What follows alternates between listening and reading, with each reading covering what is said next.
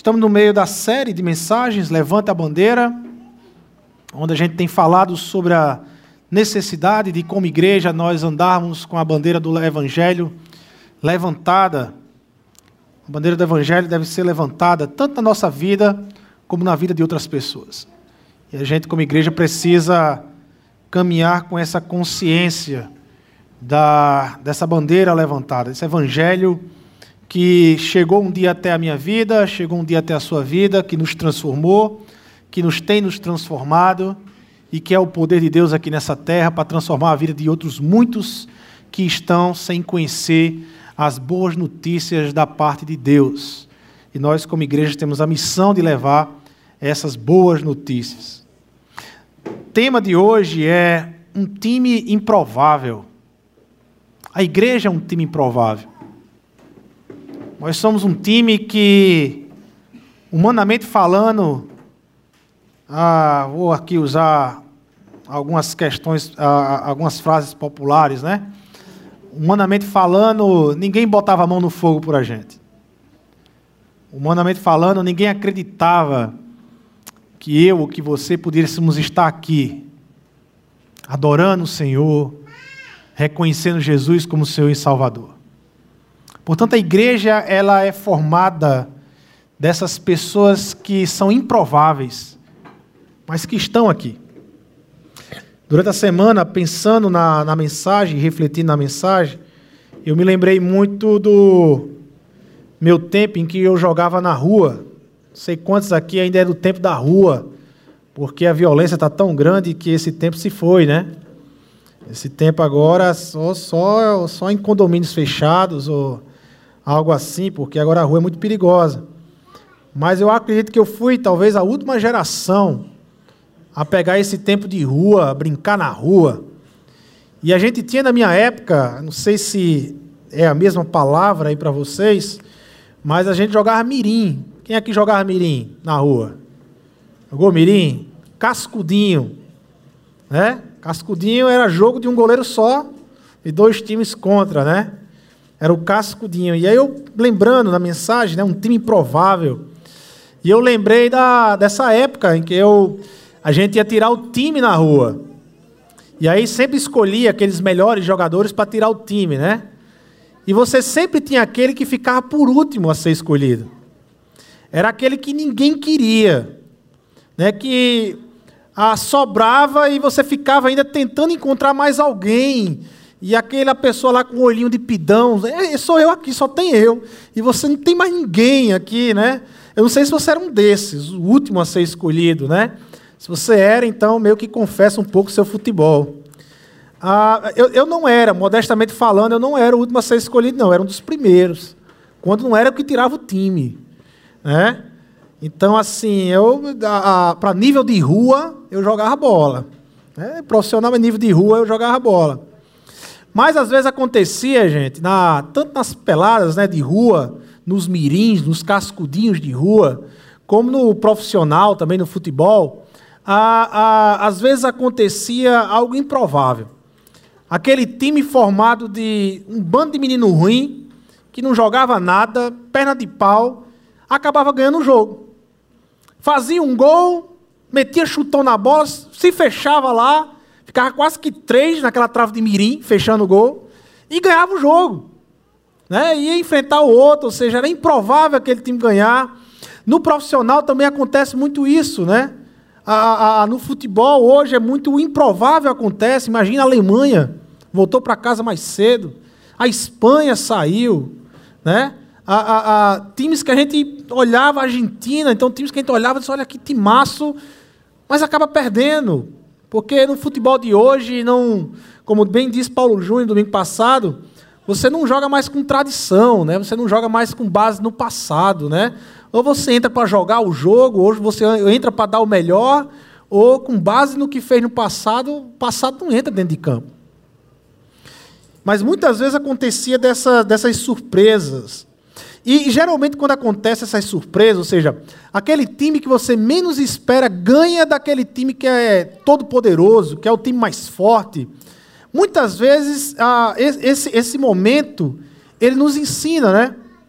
muitas vezes ele traz aquele ensino de que ah, o importante não é ter o time mais forte, o importante é entrar focado, querer vencer, jogar para vencer, ser humilde o bastante para reconhecer as falhas, para reconhecer as suas limitações e então jogar em cima disso, reconhecendo que é limitado. Né? Muitas vezes essas situações nos ensinam de que a arrogância, a soberba, ela não tem vez. E muitas vezes o futebol ela pune a arrogância e a soberba. A gente tem trazido diante dessa série Levanta a Bandeira, a gente falou sobre a convocação de que a igreja ela foi convocada por Jesus para viver uma realidade missionária, levantar a bandeira. Nós falamos da necessidade de sermos um artilheiro, focados. Falamos de Filipe. Como Filipe era focado em anunciar o evangelho, lá em Atos capítulo 8. Falamos aqui domingo passado com o Paulo Júnior a, a, a, a organização tática e como um time vencedor começa com a boa defesa. E aí ele falou dessa dupla de defesa, sal da terra e luz do mundo, com a propriedade, nos abençoou muito. Não sei quantos durante a semana pararam para pensar na mensagem, refletir na mensagem da responsabilidade de ser sal da terra e luz do mundo. E hoje nós vamos falar então desse time improvável que é a igreja. Que quando as pessoas olham para a igreja dizem, ah, não tem condições de vocês ser a igreja do Senhor. A igreja de Deus. Gente com tanto defeito, com tanta limitação, gente pecadora como a gente é. Vocês são a igreja do Senhor? É. É isso mesmo. É isso que a Bíblia nos fala. Nós somos a igreja do Senhor. É esse time improvável. Eu acredito que esse time improvável é justamente para que os holofotes, as luzes, elas saiam de cima da gente e foquem em Jesus Cristo. Jesus é, é aquele que faz por meio da igreja. Deus é aquele que age por meio da igreja. Nós somos esse grupo de necessitados na mão de Deus, que é usado por Deus aqui na terra. Gente coxa, gente manca, gente cega, gente pobre, mas que é usada por Deus aqui na terra. Que foi chamada para fazer parte de um corpo, de um povo que se chama Igreja do Senhor. Igreja do Senhor. E para compreender isso, gente, para compreender isso é preciso entender a natureza do nosso chamado, a natureza da nossa convocação. A Deus nos chamou para a gente viver uma realidade com Ele, uma realidade aqui na terra. Sabe, não é uma realidade apenas escatológica, não é uma realidade apenas para futuro, ah, eu não fico aqui de braços cruzados esperando o futuro acontecer. Mas Deus nos chama e chama a igreja para fazer parte de uma realidade com Ele do hoje, do presente, da mudança que é hoje, da transformação que é hoje, do amor que nos impacta e nos transforma hoje, os dias de hoje. E o que eu percebo, às vezes conversando com um ou com outro, é que tem muito cristão, tem muito crente, que não entende a natureza do seu chamado. Que foi chamado por Deus, que recebeu o Espírito de Deus, que foi convocado por Deus, mas ainda não compreendeu para quê. Parece que a ficha ainda não caiu. E pessoas que vivem no meio da convocação sem saber o porquê foi convocado. Que precisa compreender a natureza do seu chamado. A natureza do seu chamado. E aí eu peço para a igreja abrir lá em Lucas capítulo 14. Onde nós vamos ter aqui duas parábolas que vai falar desse, da natureza desse chamado, do que envolve essa convocação. O que é que envolve esse chamado? E o que não envolve? Porque muitas vezes nós estamos vivendo algo que não tem nada a ver com o chamado de Deus. Então, o que é que envolve e o que é que não envolve esse chamado? Versículo 1, capítulo 14 diz: Certo sábado, entrando Jesus para comer na casa de um fariseu importante, observavam-no atentamente. Então, isso aqui é para a gente entrar na atmosfera do texto. Jesus ele foi convidado a comer na casa de um fariseu importante, de um rabino. Certamente essas pessoas já sabiam da fama de Jesus. Jesus aqui já havia feito já muitos milagres. O ensino do reino, o ensino do reino a partir de Jesus, já estava sendo conhecido e discernido em toda a Galiléia, em toda a Judéia. Por isso que Lucas, ele diz que observavam atentamente. Eles queriam ver o que é que Jesus fazia em um banquete. Qual era o ensino dele? Se ele iria fazer alguma coisa no sábado, porque o texto nos informa que era um sábado, que para os judeus era tempo de parar tudo, nem milagre você podia fazer. Agora, pulando para o verso 7. Então a palavra de Deus diz: Olha, quando notou como os convidados escolhiam os lugares de honra à mesa, Jesus lhes contou esta parábola. Quando alguém o convidar para um banquete de casamento, não ocupe o lugar de honra, pois pode ser que tenha sido convidado alguém de maior honra do que você. Se for assim, aquele que convidou os dois virá e lhe dirá: Dê o lugar a este então, humilhado, você precisará ocupar o lugar menos importante. Mas quando você for convidado, ocupe o lugar menos importante, de forma que, quando vier aquele que o convidou, o verdadeiro Senhor, diga-lhe: Amigo, passe para um lugar mais importante. Então você será honrado na presença de todos os convidados, pois todo o que se exalta será humilhado e o que se humilha será exaltado. Então Jesus disse ao que tinha convidado, o anfitrião: Quando você der um banquete ao jantar ou jantar, não convide seus amigos, irmãos ou parentes, nem seus vizinhos ricos. Se o fizer, eles poderão também, por sua vez, convidá-lo, e assim você será recompensado. Mas quando der um banquete, convide os pobres, os aleijados, os mancos e os cegos. Feliz será você, porque estes não têm como retribuir a sua recompensa virá na ressurreição dos justos. Senhor Deus e Pai, abençoa aqui, ilumina nossa mente e aquece o nosso coração a viver a tua realidade, a compreendermos a tua realidade. É em teu nome, Jesus, que nós oramos. Amém e amém. Ah, essa parábola, o contexto dela, ela vai apontar para a convocação, ou para a natureza dessa convocação. No caso aqui, a convocação é um convite. Jesus ele é convidado a jantar, a um banquete. Um homem muito importante em Israel oferece um banquete e convida Jesus, porque ele quer saber mais de Jesus e ele quer também ver o quanto Jesus pode ah, ser pego de surpresa, ser surpreendido ah, diante daqueles que julgam, naquela época pelo menos, daqueles que julgavam os cumprimentos da lei em Israel. E Jesus ele é convidado.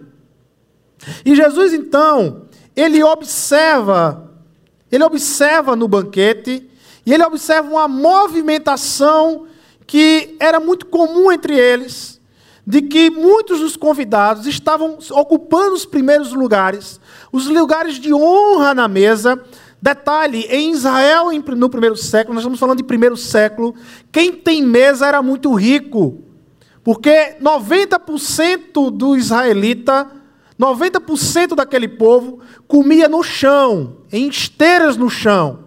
Mesa era gente muito rica, pessoas como Pilatos, Herodes, Pessoas ricas tinham mesa em casa, mas em sua maioria isso era algo extremamente incomum. Então Jesus estava no meio de gente rica, poderosa em Israel. Tinha uma mesa nesse local. E Jesus observa que os convidados eles buscavam ocupar os melhores lugares da mesa, porque era comum o anfitrião reconhecer os primeiros lugares, citar o nome daqueles que estão nos primeiros lugares e fazer meio que uma honraria, o que nosso tempo, no nosso tempo de hoje, nós chamaríamos de rasgação de seda. Então, Jesus viu aquela movimentação, e então Jesus ele vai e ele fala a primeira parábola da nossa noite, né? A primeira parábola. Olha, vocês, quando notou como os convidados escolhiam os lugares de honra à mesa, Jesus lhe contou essa parábola, fazendo uma crítica direta a essa cultura de busca de honraria, a essa cultura de busca de aceitação, a essa cultura que não alimenta, que não traz o homem para junto de Deus, mas que só alimenta o ego, só alimenta o coração desse homem, o impedindo cada vez mais e o colocando cada vez mais distante de Deus e da vontade de Deus. Você sabe qual é a vontade de Deus para a vida de um ser humano? É que ele seja o centro desse ser humano. É que ele seja o Deus e Senhor desse ser humano. Essa é a vontade de Deus para a vida de um ser humano. É que se Deus for o centro da vida de um ser humano, finalmente esse ser humano vai se achar como criatura de Deus. E vai ter paz e vai ter equilíbrio na vida porque finalmente se encontrou a sua identidade na vida. Ah, que características teria então esse, esse time improvável? Primeiro, as não características desse time. Ah, ah, o que esse time improvável não tem. O que os convocados por Deus, os convidados de Deus, não têm, ou não alimentam. Por exemplo, um time improvável é um time onde as estrelas não têm vez. Na caminhada cristã, o estrelismo não tem vez, meu irmão. Se você está aqui em busca de holofote, perdeu tempo. Porque não tem vez. A estrela maior e a única estrela a brilhar é Jesus Cristo. É Jesus Cristo. A estrela aqui é aquele que quer ser iluminado, que quer fama. A estrela aqui é aquele que quer ser o centro das atenções, que acha que o mundo gira em torno dela. A estrela aqui é aquele que busca a fama entre os homens, está sempre em busca do reconhecimento entre os homens. O reino de Deus, ele não aponta para você. O reino de Deus, ele aponta para Jesus Cristo. Entenda isso. O reino de Deus, ele não aponta para você. O reino de Deus, ele aponta para Jesus Cristo. Há três características negativas nessa vida de estrela. A estrela, ela sempre busca a si mesma. É um ensimesmamento. Jesus diz assim: olha, quando notou como os convidados escolhiam os lugares de honra mesmo, Jesus lhe contou esta parábola. Tem muita gente buscando os lugares de honra. Tem muita gente se relacionando com o seu próprio ego.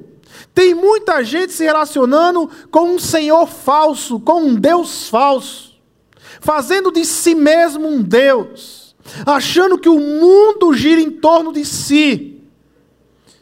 O homem arrogante, o homem ensimesmado, com seus sonhos de grandeza, ele não percebe isso, mas ele vai se afundando em si mesmo, sem reconhecer Deus como Senhor da sua vida, porque o homem arrogante, o homem egoísta, ele já tem um Senhor, que é Ele mesmo, e não tem espaço para Deus.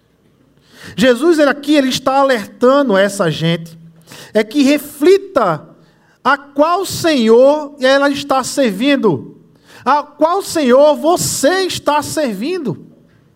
Porque pode ser que um dia o Senhor verdadeiro apareça no seu banquete e lhe faça uma vergonha. É isso que Jesus está dizendo para esse povo. Possa ser que o verdadeiro anfitrião chegue e diga: saia desse lugar, porque esse lugar é para outro que tem mais honra do que você. E você seja humilhado, e você seja envergonhado. Porque esse é o final daqueles que vivem em si mesmo. Esse é o final daqueles que se fazem deuses, que querem carregar um estigma, ser Deus, não sendo Deus. Porque tantas pessoas sofrem, porque tantas pessoas não suportam a decepção.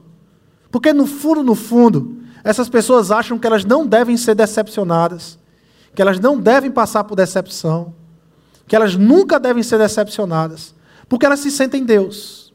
Elas querem ter a honra de Deus, o perfil de Deus, o jeito de Deus. Só que o que acontece é que quando os problemas vêm e as decepções vêm, ela não se sustenta, porque não é Deus. Por que não é Deus? Essas pessoas que vivem em torno de si mesmo, vivem fazendo delas mesmas deuses para elas. Ah, uma outra característica negativa dessa estrela é que essas estrelas geralmente sempre buscam de fontes erradas. Sempre elas estão atrás de fontes erradas. Sempre estão atrás de fontes erradas. Olha o que, é que a palavra de Deus diz. Olha o que é que Jesus diz. Mas quando der um banquete, convida os pobres, os aleijados e os mancos e os cegos. Ah, Jesus está dizendo o seguinte: olha, vocês estão convidando quem? Irmãos, parentes, vizinhos, pessoas ricas, poderosas. Vocês estão buscando essas pessoas para ficarem trocando-se honra um com o outro, em busca de honra, de glórias no mundo. Pessoas que vivem atrás de glórias neste mundo, geralmente se tornam escravos desse mundo. Escravos desse mundo. Vivemos em um mundo que a superexposição através das redes sociais. A, a, vivemos num mundo em que a humanidade passa por essa síndrome do popstar é latente. Pessoas que estão tá o tempo todo querendo aparecer, querendo ser notadas, em busca de aceitação dos outros o tempo todo. Posta uma foto no Face e fica o tempo todo monitorando quantos likes vai ter durante o dia.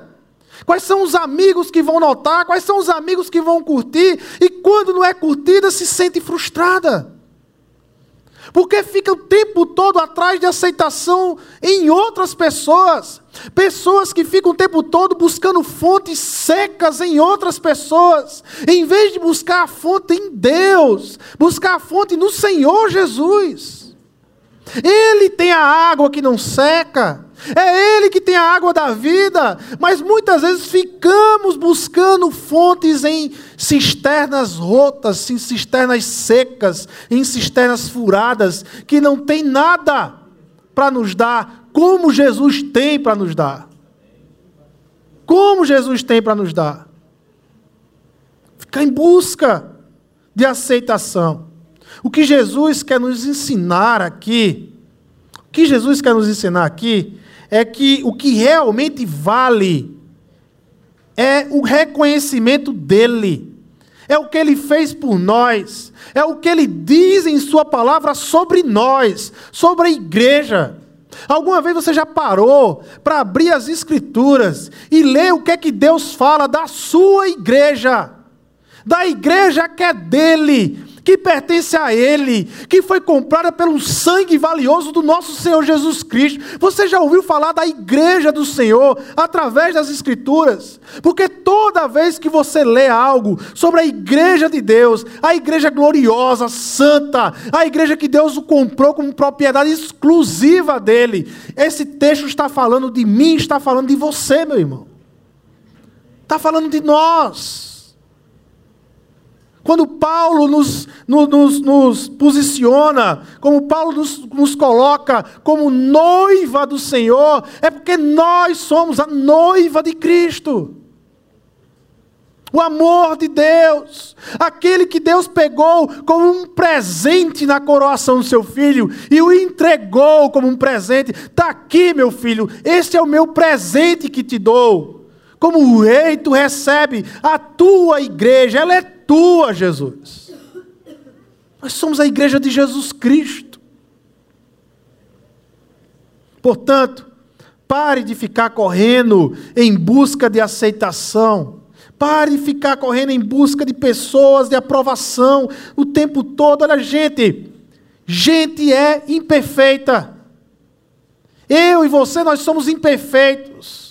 Se eu coloco toda a minha esperança no amor de uma pessoa, muito provavelmente eu vou me decepcionar, porque nós não somos Deus.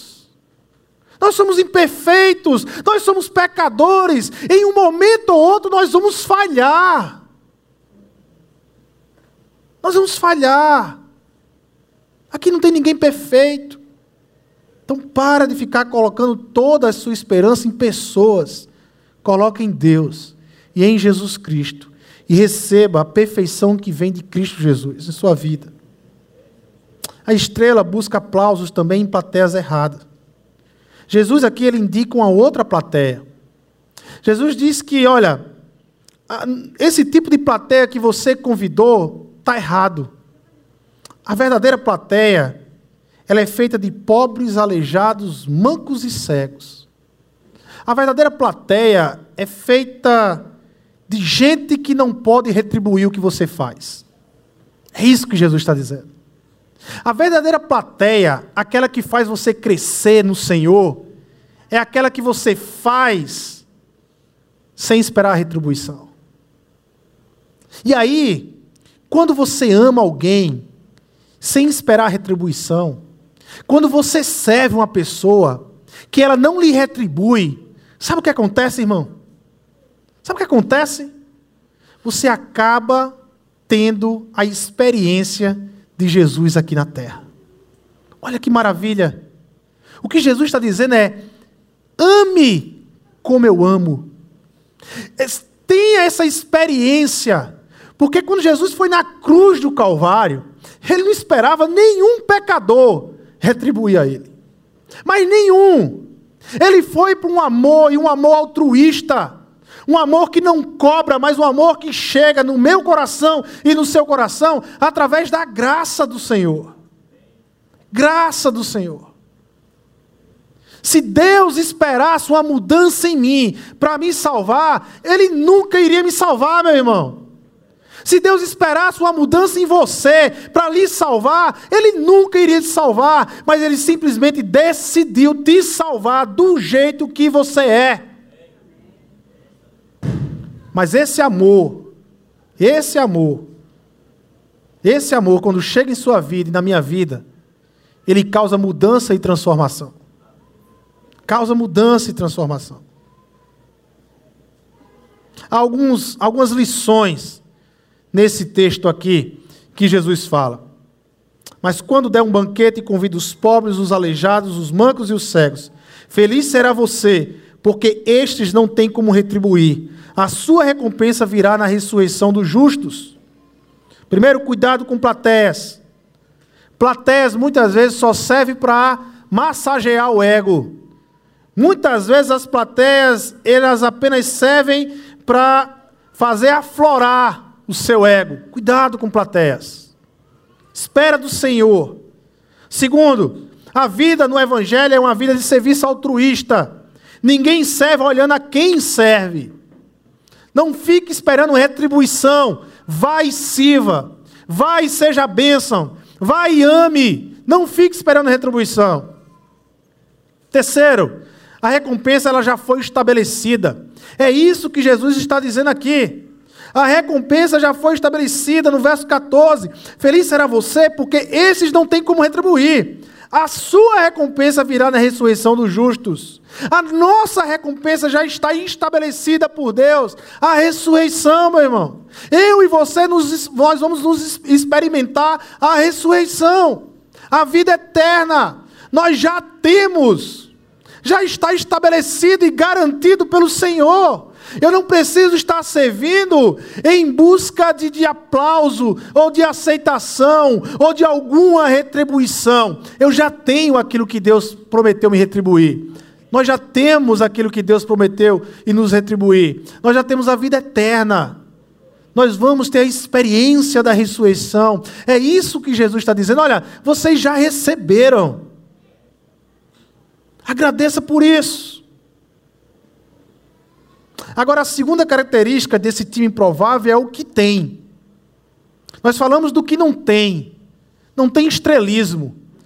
Mas tem. Esse time improvável tem graça e tem misericórdia. Tem graça e tem misericórdia. Ah, o texto aqui termina assim. Verso 14: Feliz será você, porque esses não têm como retribuir, a sua recompensa virá na, re, na ressurreição dos justos. Verso 15: Ao ouvir isso, um dos que estavam à mesa com Jesus disse-lhe: Feliz será aquele que comer no banquete do reino de Deus. Jesus falou de ressurreição. E logo depois que Jesus falou de ressurreição, um outro que estava na mesa com Jesus lembrou da ressurreição dos últimos dias que já era prometido nos profetas. E ele diz: Olha, feliz é aquele que entrar no banquete de Deus.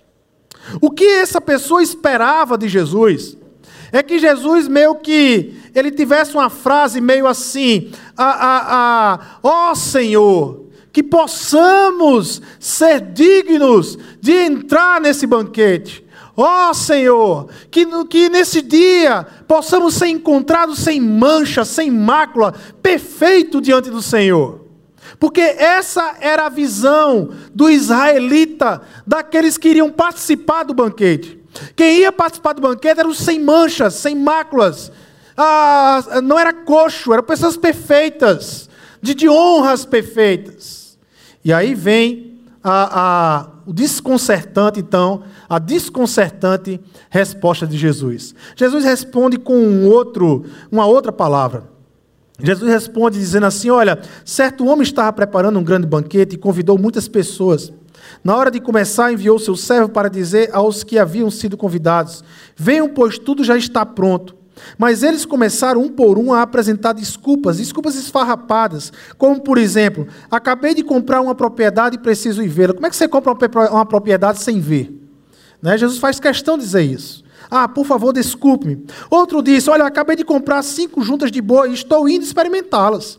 Por favor, desculpe-me. Ainda teve outro que disse: Olha, acabei de me casar, por isso não posso ir. O servo voltou e relatou isso ao seu senhor.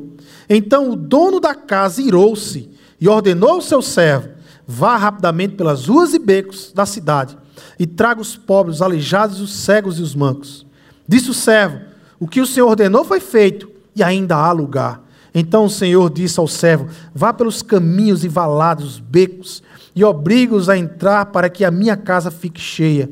Eu lhes digo: nenhum daqueles que foram convidados provará do meu banquete. A, a ideia de que a ideia de que todas as nações participarão do banquete era uma ideia conhecida no período profético de Israel. Isaías, lá no capítulo 25, ele vai falar sobre isso sobre todas as nações que vai participar desse grande banquete no Monte Santo, onde o véu será retirado das nações e todas as nações reconhecerão Deus como Senhor e Salvador de suas vidas. E todos os povos vão participar desse banquete. O problema aqui é que Israel passou 400 anos de silêncio o período profético silenciou-se. Foram 400 anos sem profeta até chegar João Batista. E nesse período de silêncio existiu o período rabínico. Os rabinos se estabeleceram como a cultura da interpretação das Escrituras.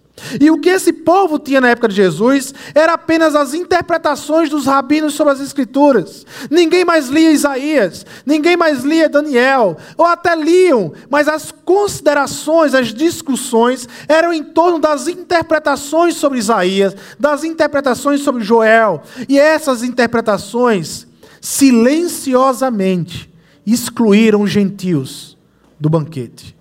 Silenciosamente esses rabinos excluíram os cegos, os manchos, os, os, os com mancha, os defeituosos, os mancos, os pobres. Esses não vão participar do banquete. E aí Jesus diz: Olha, vocês estão muito enganados. Vocês estão muito enganados. Porque esses pobres e mancos podem até não participar desse banquete aqui, mas é para ele que virá o banquete de Deus.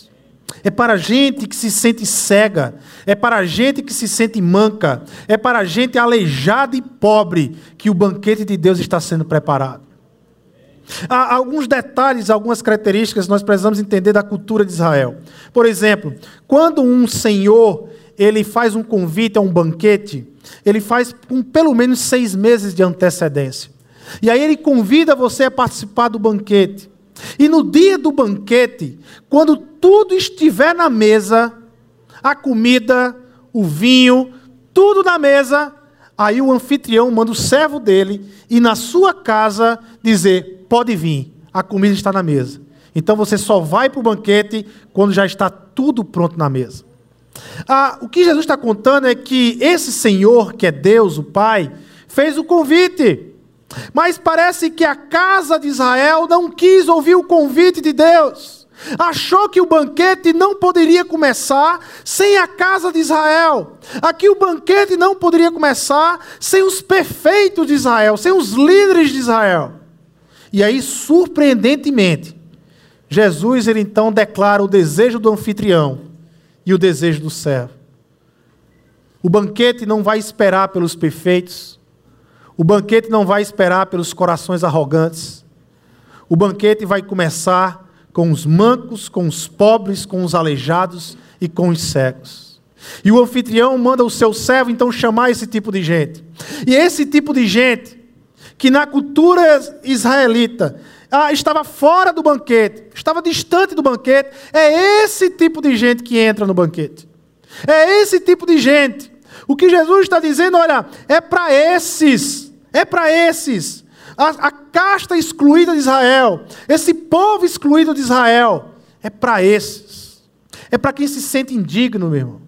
É para quem se sente pobre é para quem se sente manco, é para quem se sente cego, é para quem se sente aleijado, enfim, é para todo aquele que se sente necessitado de Deus, é que é o chamado ao banquete. No reino de Deus, no banquete de Deus, não entra o arrogante.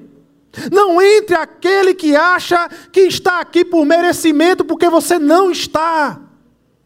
Não entra religioso cego, que acha que merece o massagear de Deus. Gente, não pense que Deus está com pires na mão, convidando você a ir para o banquete. Não pense isso. Não tem essa imagem de Deus.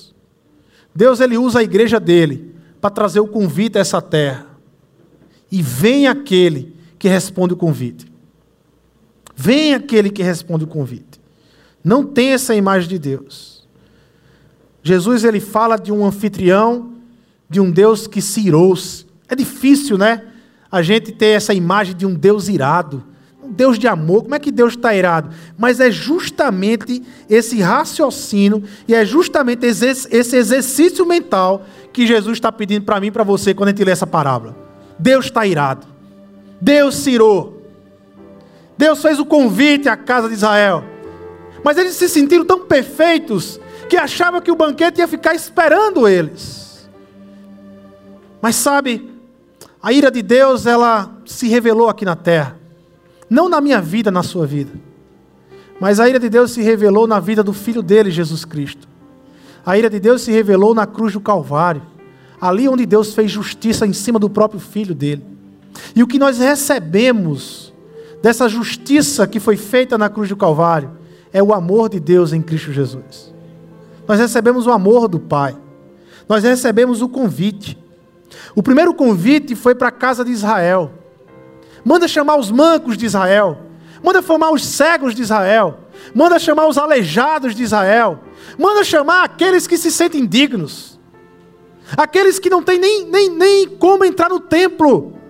Nem acesso ao templo. Manda chamar. Porque, sabe, diga para eles: olha, esquece o templo. Entra na casa de Deus. Entra com Deus. Viva com Deus. Se você não pode entrar naquele templo, não se, não se preocupe. Mas entra no templo de Deus, no real templo de Deus. Deus está convidando.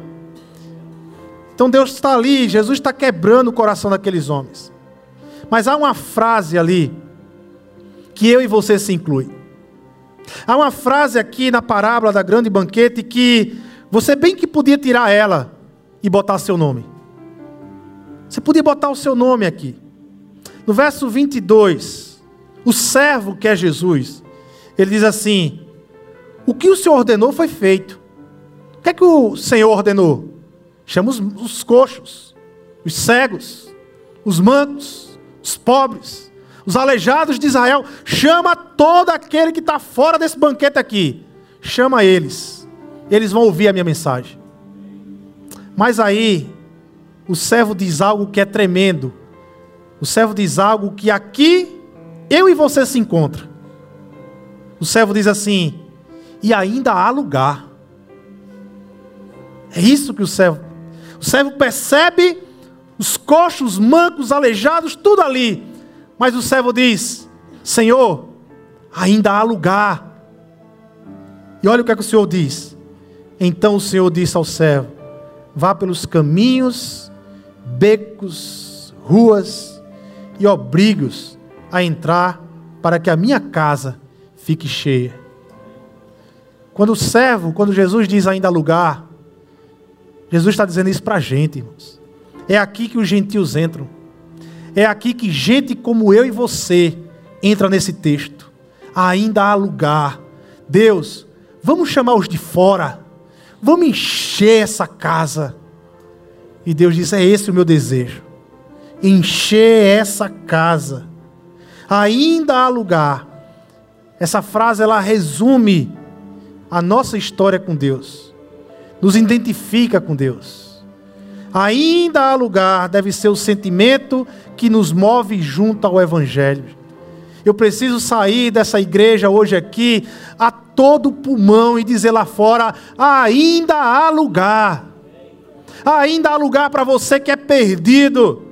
Ainda há lugar para você que se sente indigno de Deus. Ainda há lugar para você que se sente é, sujo diante de Deus. Ainda há lugar para você que se sente pecador, miserável diante de Deus. Ainda há lugar para você que está essa noite aqui, que chegou essa noite aqui e se sente indigno diante do Senhor. Que de repente a vida está torta diante de Deus. Que você talvez nem viria hoje aqui. Você está querendo fugir de Deus. Mas Deus está dizendo: olha, ainda há lugar para você para a sua vida. Ainda há lugar para você que é frio, que ainda não, que a ficha não caiu, que você ainda não percebeu o quanto Deus te ama. Ainda há lugar para você, ainda há lugar para a minha vida e para a sua vida. A vivermos o melhor para o Senhor. Ainda há lugar para aqueles que se sentem incapazes, necessitados, porque é justamente esse tipo de coração que Deus ama e é justamente esse tipo de povo que Deus está convidando para o banquete. Está com fome, irmão? Está necessitado de Deus? Tem sede do Senhor? Chegue-se à mesa do Senhor. Faça de hoje esse banquete. Sabe por quê, irmãos? Porque o banquete já está acontecendo. Porque nesse banquete espiritual, que nós fomos convidados a participar, não é a comida o principal, mas é o anfitrião. Lembra como Jesus terminou a parábola?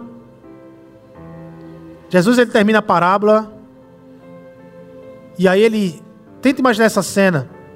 Ele vira os olhos para todos aquele povo ali rico e diz: "Olha, nenhum, nenhum que foi convidado e negou o convite, participará do meu banquete. Jesus aqui está dizendo claramente: Eu sou Deus. E o banquete que está preparando fui eu que preparei. Eu preparei o banquete. Eu que preparei o banquete. Sabe uma coisa, irmãos? O melhor do banquete não são as comidas. Mas no dia que participarmos desse banquete, e lá em Apocalipse fala desse banquete, no dia que participarmos desse banquete, eu acredito que os nossos olhos não estarão na mesa.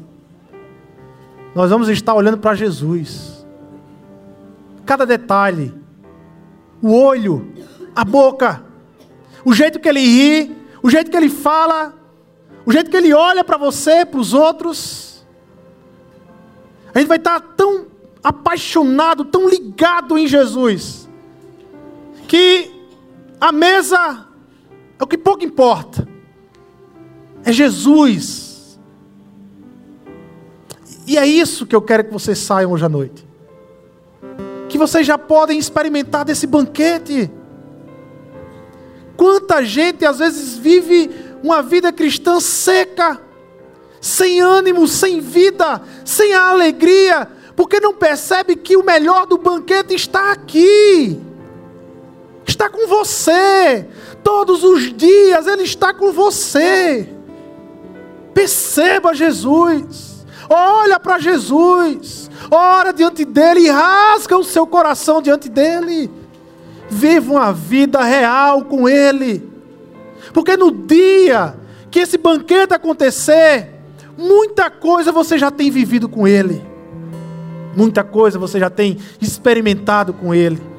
Você está farto de Jesus Cristo, cheio de Jesus, cheio, coração cheio de Jesus. Não deixe, não deixe para viver o que você pode viver hoje, para depois, irmãos.